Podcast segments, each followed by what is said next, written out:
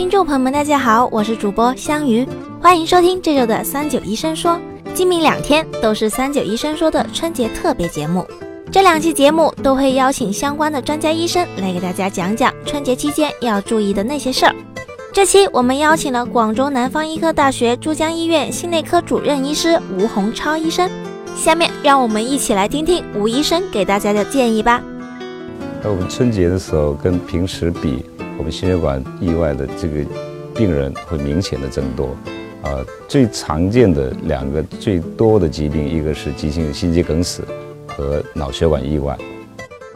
春节的时候，大家很多人聚在一起，一个是情绪比较激动、比较兴奋，第二个呢，大家在一起这个聚餐、大吃大喝，晚上睡觉、熬夜，都会引起我们这个这些情况的发生，还再加上天气的环境的因素。冬天春节的时候都是比较冷的，啊，所以这个也是一种这个激发这个心梗或者脑血管意外发病的一些因素。那么再一个就是工作压力，平时的工作压力比较大的一些病人，最主要的还是一些有一些基础心脏病的，比如平时就有心绞痛，或者是有糖尿病、高血压或者是高脂血症等等，可能更容易发生这个心脑血管疾病。我们这个急性心梗的。典型的症状就是心绞痛，心绞痛是位于胸骨后或者是心前区的持续性的压榨样的疼痛，啊，这个时候可以伴有恶心、呕吐，甚至出冷汗。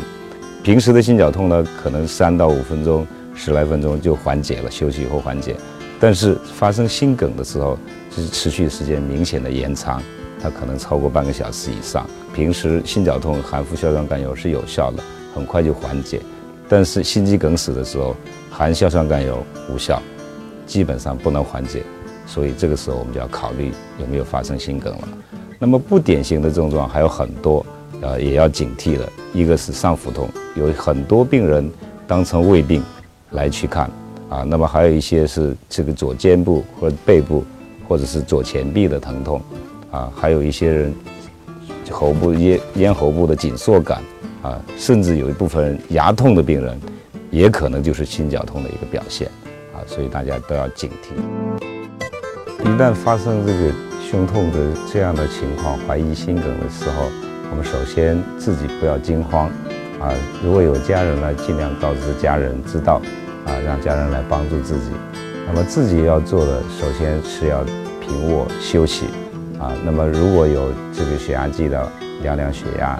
啊，如果家里自备的有氧气，这制氧机的话，可以吸氧。啊，如果血压是正常的或者偏高的，啊可以含服硝酸甘油。啊，有一些病人呢，含了硝酸甘油就缓解了。啊，这但如果说含了硝酸甘油一到两分钟、两三分钟之内不缓解，啊，持续的时间很长，这个时候我们要高度怀疑有没有心肌梗死或者其他的这个胸痛比较严重的疾病。啊，这个时候要尽快的拨打幺二零。那么拨打幺二零以后，按幺二零的指示，我们进行下一步的处理。这个最近网网络上流传就是吃阿司匹林，如果你确定是心梗，这种病人可以吃阿司匹林。但是如果不是心梗引起的这个胸痛，那比如说主动脉夹层动脉瘤这一类的病人是不能吃阿司匹林的，吃了以后可能会加重病情，出现意外。